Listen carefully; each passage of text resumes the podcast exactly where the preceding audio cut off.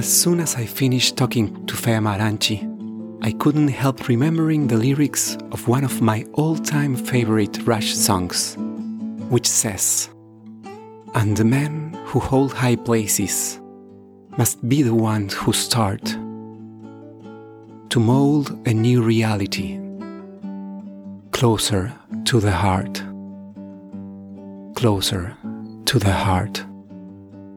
The blacksmith and the artist reflected it in their art. They forge their creativity closer to the heart, closer to the heart.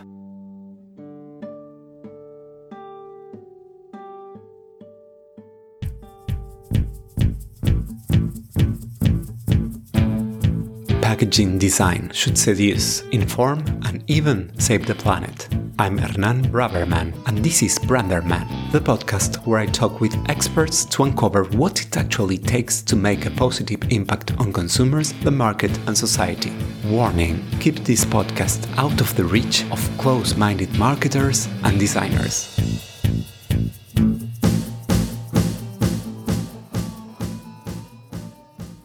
Before the interview, let me introduce my design agency.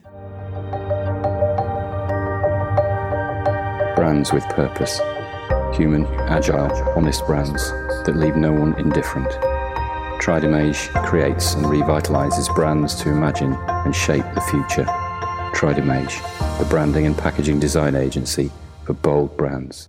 Today I had the pleasure to speak with Fe Amaranci, a Brazilian designers and currently senior creative director and head of brand design at Danone North America.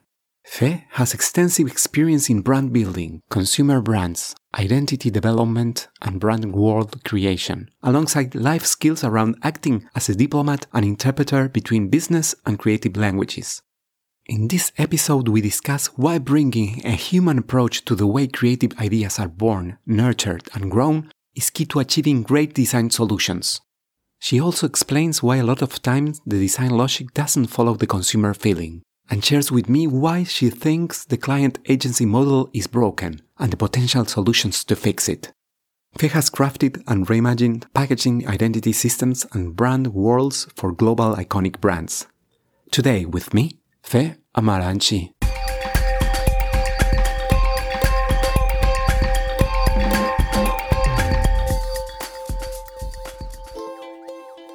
Each of us is a container of ideas, projects, and dreams. However, we can't read the label when we are inside the jar. Fe, what do you think your label says, or what would you like it to say? That's such a cool question. I don't know how I would have answered it two years ago, three years ago, but now I think creating, imagining everything. I'm not only creating and imagining, you know, identity systems or packaging design projects, none of that, but also just thinking and creating and imagining different realities in different ways that I don't know what we do can happen, what we do can take place. So that's that's what I think I would like for it to say, and it's probably um, going to come with a lot of doodles and a lot of different little line work pieces, and that's what it would do. that sounds great. Building a brand is like a journey. It starts with defining where we are and asking ourselves where we want to go. What was the path that led you from studying graphic design in Brazil to reimagining brands worlds for the Hershey company to now leading the design vision at Danone North America? Oh God, can it take me like a week to explain that, or we have a time? Clock, we have right? a time. We have a time. okay, so back then, what was interesting, and I still remember this very clearly. I remember there was one class in my design school.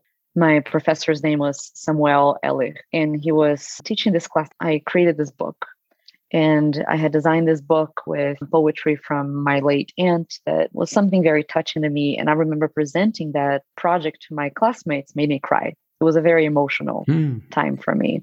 I remember very clearly that the thing that I had created had value, but the story about the thing that I had created had almost the same, if not bigger value than the thing itself.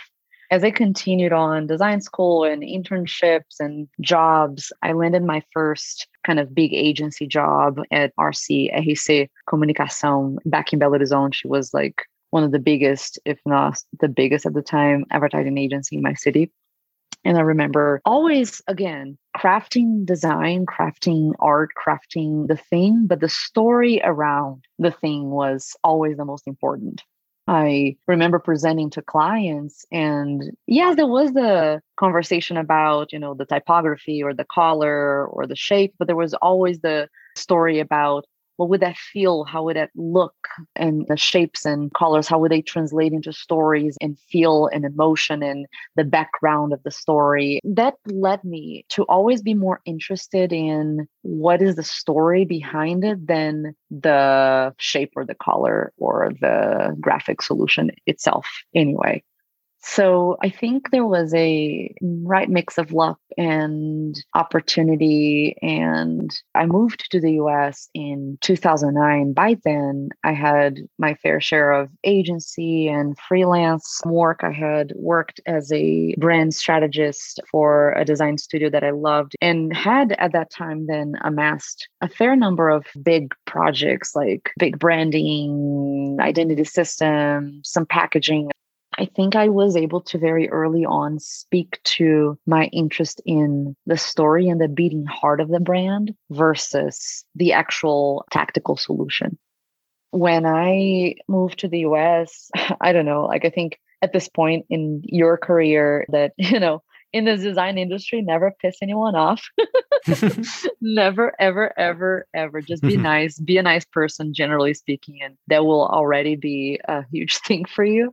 But also, never, ever say no to a recruiter giving you a call, even if you're not the right fit for the position. And that happened when I was in Hershey. A recruiter called me. She and I had spoken about something that was totally the wrong fit for me. It was just something that I, it didn't really look like what I wanted to do. And she came to me with this Hey, I'm looking for a contractor for a design manager role at a large consumer goods company located in the Hershey, Pennsylvania area. You have not been to Hershey, Pennsylvania, if I assume. Is that correct? No, no it's pretty impossible that that would not be the Hershey company. There are no large companies in Hershey that is not the Hershey company. so when she said that, I started laughing a little bit. I'm like, that's interesting. It gave me a chance to be at a side of the design industry, the design story that I had never been. I, I was never before in the client side. I had never seen what looks like inside of those curtains. And I decided to give it a try. And I think a lot of, honestly, Anan, like it was a lot of being really, really open to what it could be throughout my entire career. I think the common theme had been to have an open heart and to be open to the possibility of what it could be. And by that time, my husband and I had built our dream home in Pennsylvania. Mm. We had designed it ourselves from scratch. We loved that house.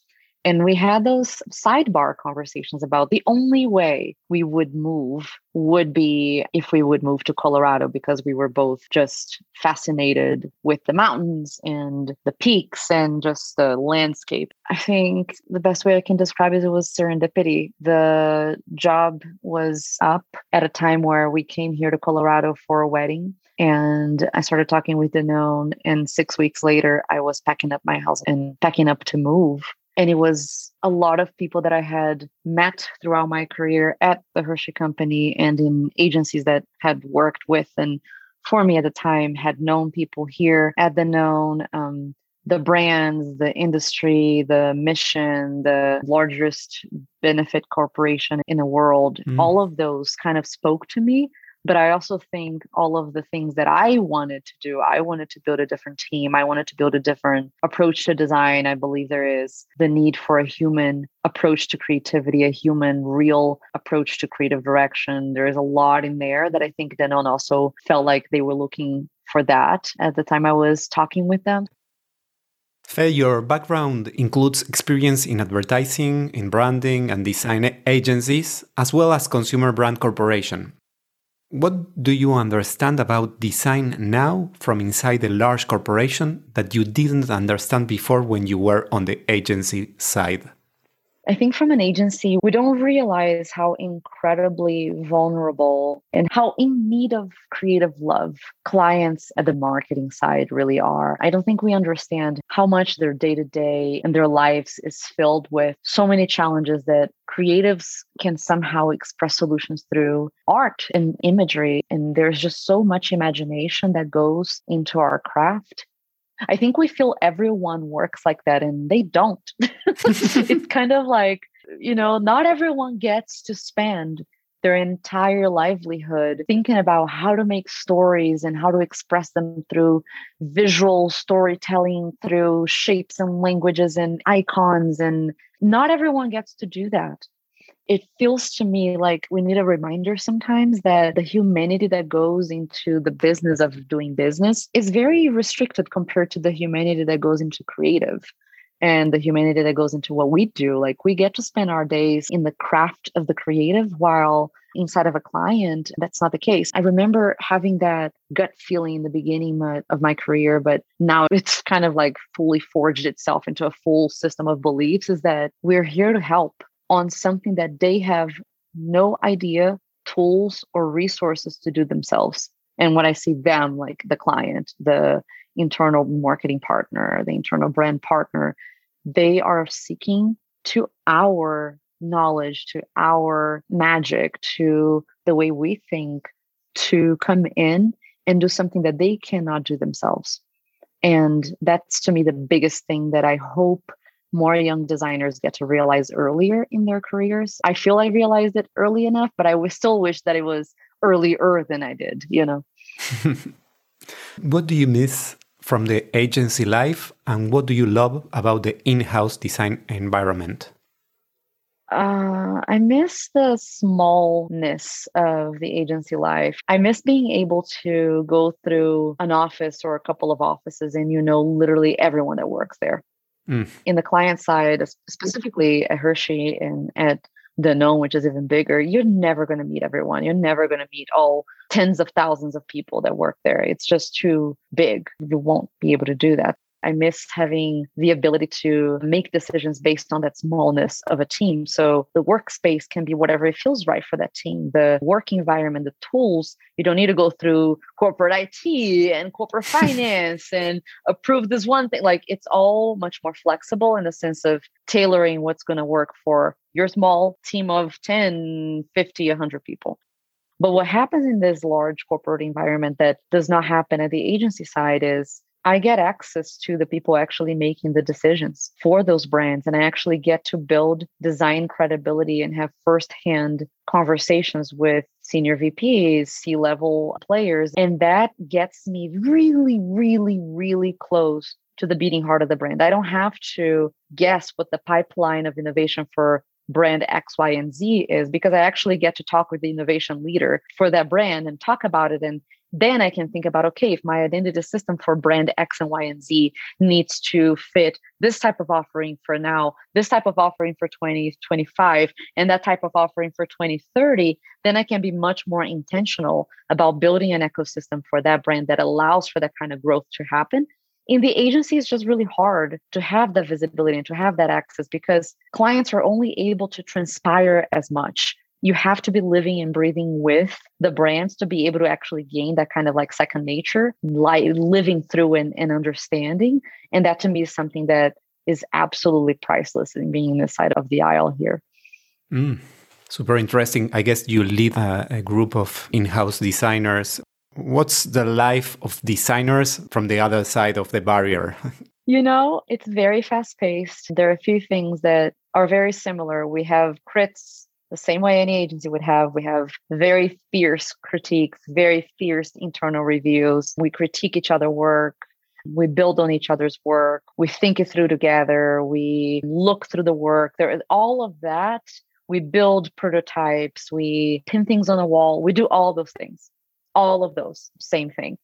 The difference is, I think, we're very hands on in the sense that it's a small team. It's not a giant team. We have three creatives per business unit on average. So we do still work with agencies. And those creatives, they have their hands in everything. We have major brands going through major redesigns. They're working on paths and territories for that. We have established existing brands doing line extensions. They're also working on those side by side with other agencies. So it's a different life simply for the fact that they get to put their hands on everything across a brand versus waiting for the client to give them the project. We're kind of like almost like self initiated. The brand team comes to us, we can automatically and almost instantaneously start a project if it is in the plan for the year. So it's very intense, it's very fast paced. There's a lot of FaceTime with the internal clients. So a designer that works in my team is facing with a marketing brand manager or a brand director on a very regular basis. So there is an expectation of presentation and arguments and defending the work in ways that a lot of times in the agency they only get to do that when they get to a more senior level to a more maybe a brand director a design director level or so so those are some of the kind of like differences and similarities if you will what are the best and the most difficult parts of being a design leader within a major multinational company? Some of the parts that I love the most about my job are also the most challenging parts of my job.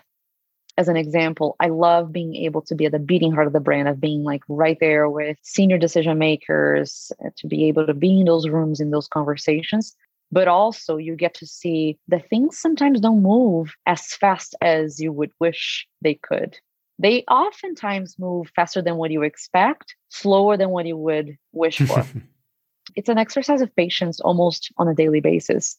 There are weeks that I, I come and I'm like, oh my goodness, can we move slower with this? It's like this is not ever ending. But a lot of times it's because we get to have visibility to the parts that agencies oftentimes don't have visibility, which is all the back and forth inside, all the different conversations and negotiation that has to happen for something to go from point A to point B to point Z.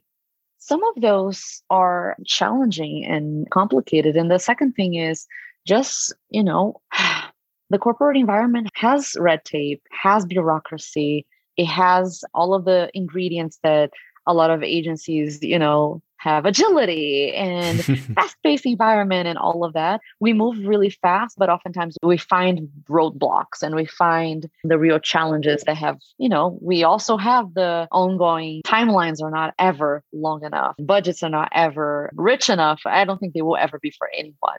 Every single side of being an agency and being in the corporate environment, the pros and the cons are sides of the same thing if that makes sense. Yeah, it makes sense, of course. what, in your opinion, sets apart a great packaging designer from a good one? I am going to push back on your question because I believe there's no such thing as a designer that is only a packaging designer. I think a great designer that creates unbelievably amazing packaging and design systems and design language. The key distinction there is seeing the story behind it, being able to, this is not just a square or a circle, this is not just a color or a star or a leaf or a splash or a piece of coconut or a piece of almond it is part of a bigger story. What they're doing is maybe, say, five pieces of the puzzle, and the puzzle is a hundred piece. And they're able to see the five pieces that they're doing, but they're also able to bring back the vision, the 40,000 foot view of what happens at the 100 piece level.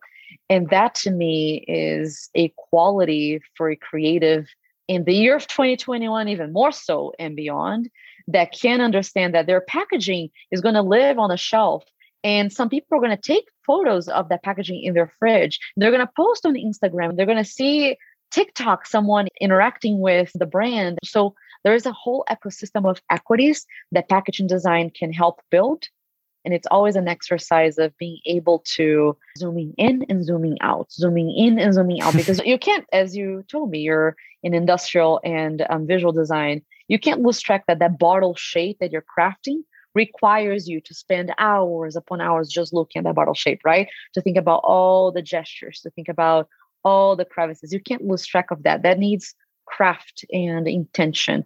But you also need to think about what's happening on the shelf set, what's happening when someone holds that and takes a picture, what happens when. So, all of that, what happens is what discerns to me an average creative to a great creative.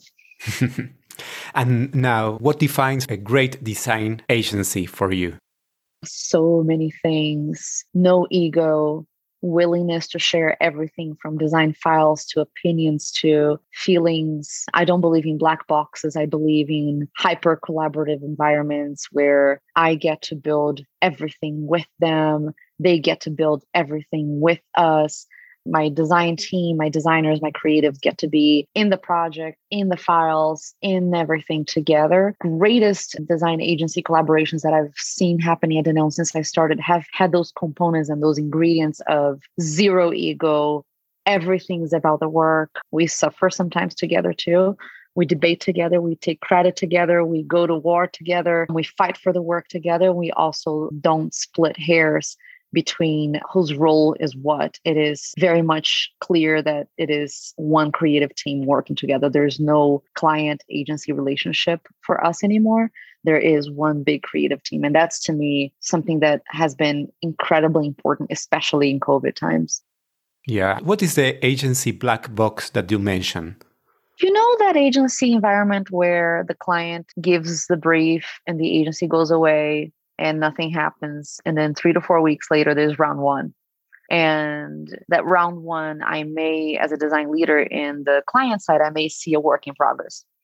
And then there's round two. Between round one and round two, there is also that hiatus, that whole period of time where I see nothing that is what I call the black box. That and then there's also the mystique around the creative is so, so, so far away you can't even touch. It's it's something that is completely unattainable by anyone. I believe that's also part of this black box model of what we do is unachievable, unattainable, that you can't even get close to it. I come from a school of thought that everyone has a creative soul in themselves. They might have learned really early on in their lives that they should not be coloring outside of the lines, but they, I'm positive, can understand with some coaching and some guidance what it is. But especially with my team, the black box doesn't work because we believe in collaboration and being able to permeate the notion of being the closest thing to the beating heart of the brand to being part of a design team that has an agency component, that has an in house component that allows for so much richness of thought.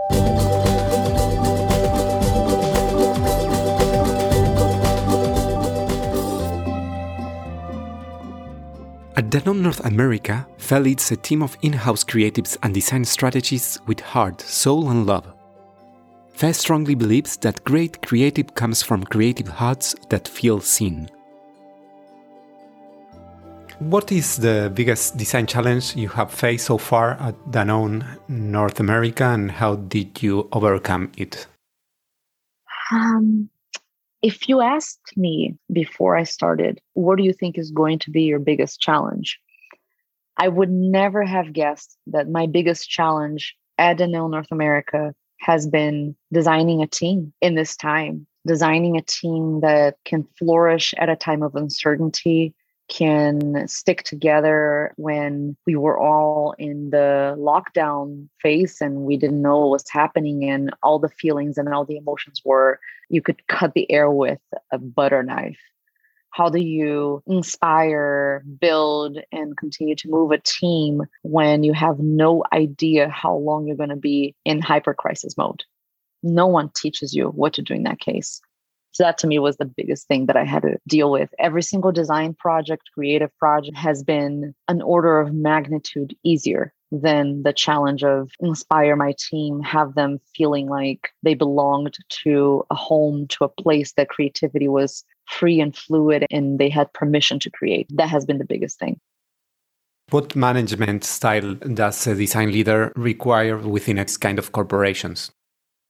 Bringing your human in, it's not a corporate management style. I don't know that it will ever be an official stance of style anywhere. It is ultra honest, hyper upfront, not going in circles, bringing your humanity in, not pretending that you have it all together when no one has it together in a time of crisis like that and owning it asking for help when needed and making decisions when needed as well i think the kind of design leader that i am is me the person that I am right now as leading this team is very similar to the person I am being a wife to my husband or being a friend to my friends or being a daughter to my parents. There's very little distinction in the way that I conduct it, which is honesty, upfront conversations, a hell lot of love and kindness because right now there's just so much still to be known. There's still so much that we don't know we're going to be in this new normal that I am not going to sit here and pretend that I know everything. And my team knows that. I heard you talking about designing in a human centric way. How can we co create with consumers without falling in a rear view mirror trap? That's a great question. I think it's using the co creation phase as inspiration and not as an evaluation tool. So it's less about going where they like and more about really listening to what they're saying and finding the little nuggets in there. You know those moments when you're seeing a group of consumers talking about something and then you hear them say the one thing and that one thing just gives you like this chill on your spine and this thing on your neck and you're like oh my god what did they say? Did you see it? Did you read it? Did you listen to it? And and using that as the inspiring muse of your process versus working so that they curate from where you're going so it's that flipping of using what they bring to you as input versus using them as a test for the output. What kind of actual research you do to receive that kind of insights? It's ethnography, uh, focus group. All of it, all of it, which has been really challenging at COVID times, right? Because it's been a lot of Zoom, very long days. We've been experimenting with a very iterative approach to design, utilizing some of the inspired by the tech world and the startup world and thinking about sprints and agile and incorporating that into thinking about brand design and package design and design systems for consumer brands we have been successfully so working very closely with our insights team to deliver a really interesting way of approaching this work that gives us a very clear iterating and prototyping for a number of days or a number of weeks. And then we're in learning immersing ourselves with consumer mode. And then we're there for like days, just listening, understanding, questioning, watching how they interact, and then going back and iterating again, and then refining, going back to the consumer group. So we have been doing that in less of a traditional fashion. It's been super interesting to be able to unlock the insights and what we hear in those opportunities with consumers as inspiration, not as validation or as trying to choose from the options. It's less about that and it's more about being able to listen and be inspired by it. I imagine you have been involved in the redesign of renowned brands. What is the biggest mistake you see CPG brands make when redesigning their brands and packaging? Is there a story you would like to share?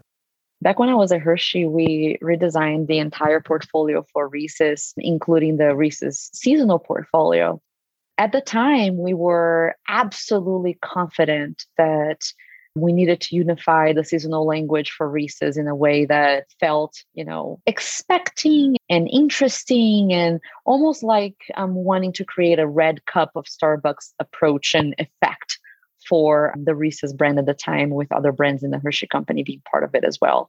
We neglected to understand that part of the solution that we came up with, which was fundamentally adding a lot of color to an experience that was mostly orange on shelf, truly caused consumers to lose where the product was. That happened where Reese's consumers are fanatics. They're insane, loving, fanatic fandom, love the brand like it's nobody's business people. And for them not to find this brand in the Easter time or in a Halloween time or in a Valentine's time is a really big deal.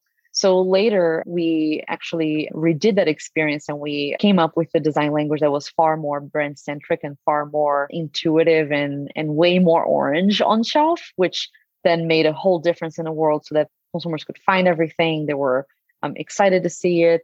A lot of times, the design logic doesn't follow the consumer feeling. A lot of times, just because something rationally makes sense, it doesn't necessarily means that when consumers feel it and experience it, it will make sense because consumers don't make sense. We are consumers. None of the stuff that we do when we're purchasing something exactly makes sense when we're talking about the aisles and the shelves in the store.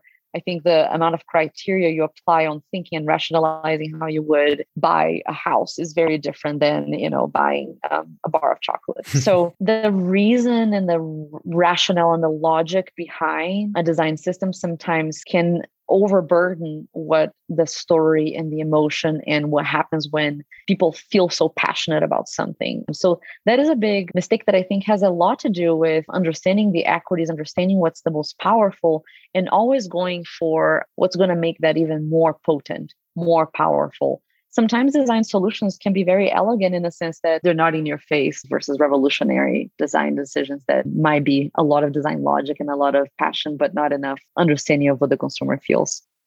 What would you recommend to a brand manager facing the challenge of seducing new generations through package design? I had a brand manager a few months ago. We were talking about a proposition of a brand extension into a product that was going to be largely consumed by middle schoolers. So kids between 11 and 13. And I asked him, So, how often have you been on TikTok? have you been watching what they watch? Have you been consuming what they have? And so I think consumer empathy, and not in the sense of just like the feels and the emotions, but really understanding the mindset. It's less about sometimes reading the research report or listening to the trends report and being able to actually immerse yourself into that, even though it might not be your cup of tea, even though, you know, the latest trend might not be exactly what you would do in your personal life.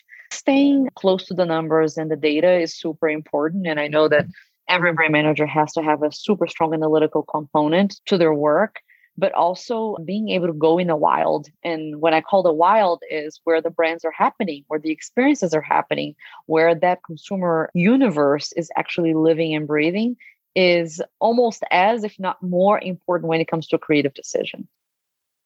How do we design brand packaging for a sustainable tomorrow?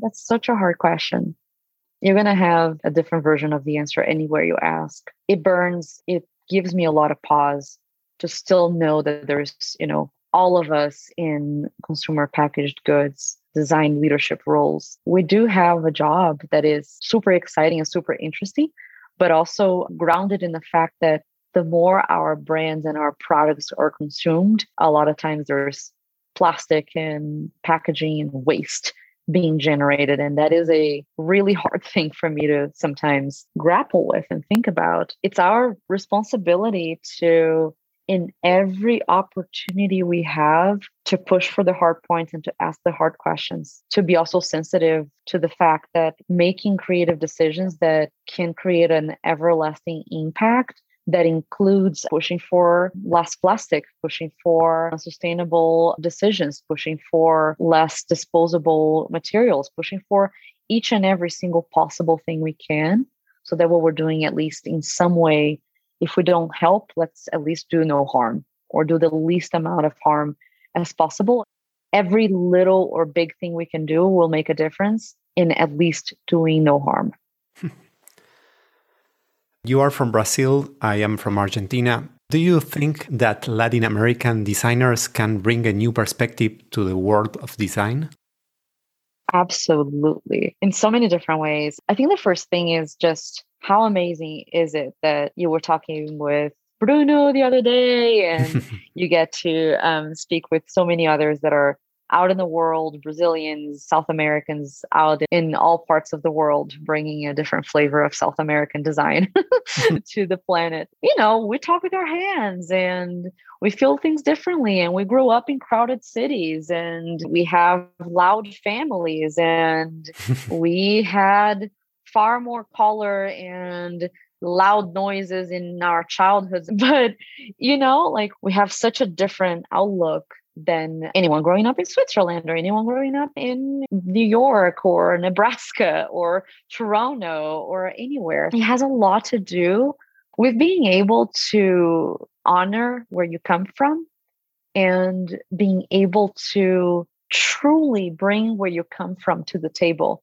and not shying away from your passionate points of view and your relationship with color and everything in between, right? And how you've seen the world and not trying to convert yourself to the vision of the world that then you're part of. I'm not going to try to be an American designer. I'm not a North American designer. I'll never be. I'm not going to be a Swiss designer. I am I was born and, and raised in Brazil went to design school in Brazil, cried through design projects. Maybe some design schools here have made people cry as well. And I think all of that is part of it. And all of it is part of what I bring to the table. And I think the more we can value and love the things that make us so fucking different than everyone else, I think the best chances the world of design has of continue to multiply and create differences in the world. Because if we are all the same, then it's going to be really, really boring.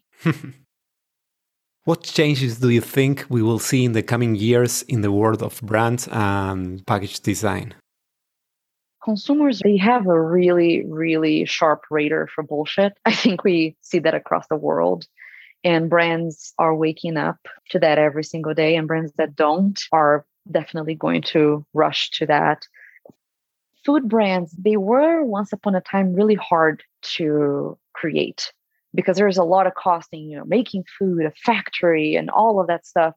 But those barriers to entry in old SWOT analysis style, those are kind of like sort of crumbling. And we see new brands of literally anything. If you can think of it, it exists. If you think of popcorn made out of rice with caramel coating coming from macadamia nuts that are inspired by whatever, that probably is in someone's brain and it's probably going to be in a bag somewhere at some point.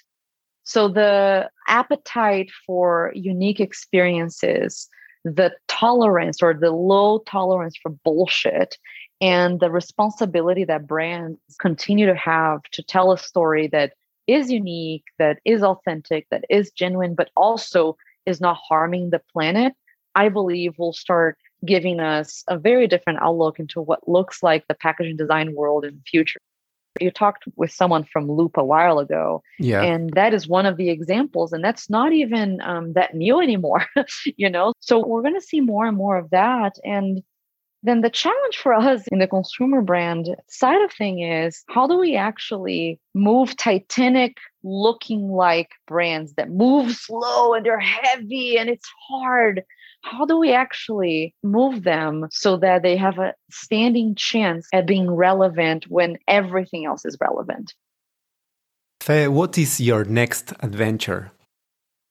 Ah, professionally, I think is less important than personally. I am finally getting back into drawing and illustrating and creating for myself. And that's something that I had no idea how much I missed before the quarantine, before COVID, before all of that. I feel like a full human again, being able to have that experience that I used to have when I was in college and thought every professional designer shouldn't be acting like a child, drawing and doodling and creating because that's not the adult thing, professional thing to do. And turns out that that's quite the opposite, that we need play and kid like thinking so that we can be humans in creative. I hope to continue to do that so that whatever I do at Danone with my team, by myself, that it comes from a place of genuine creativity that comes from my heart.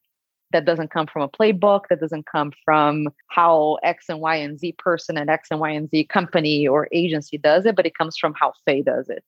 And it's really hard to do that because for the longest time, I didn't think I was mature enough or a leader enough or professional enough or designer enough to be able to have my own point of view but i'm finally working enough through it to know that that's a whole bunch of bullshit so that's what's in my future right now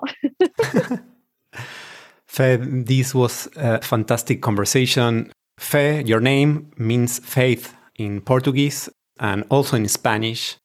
I think your contagious passion makes me have faith that design can be the force behind a human driven change in the world. So thank you very much.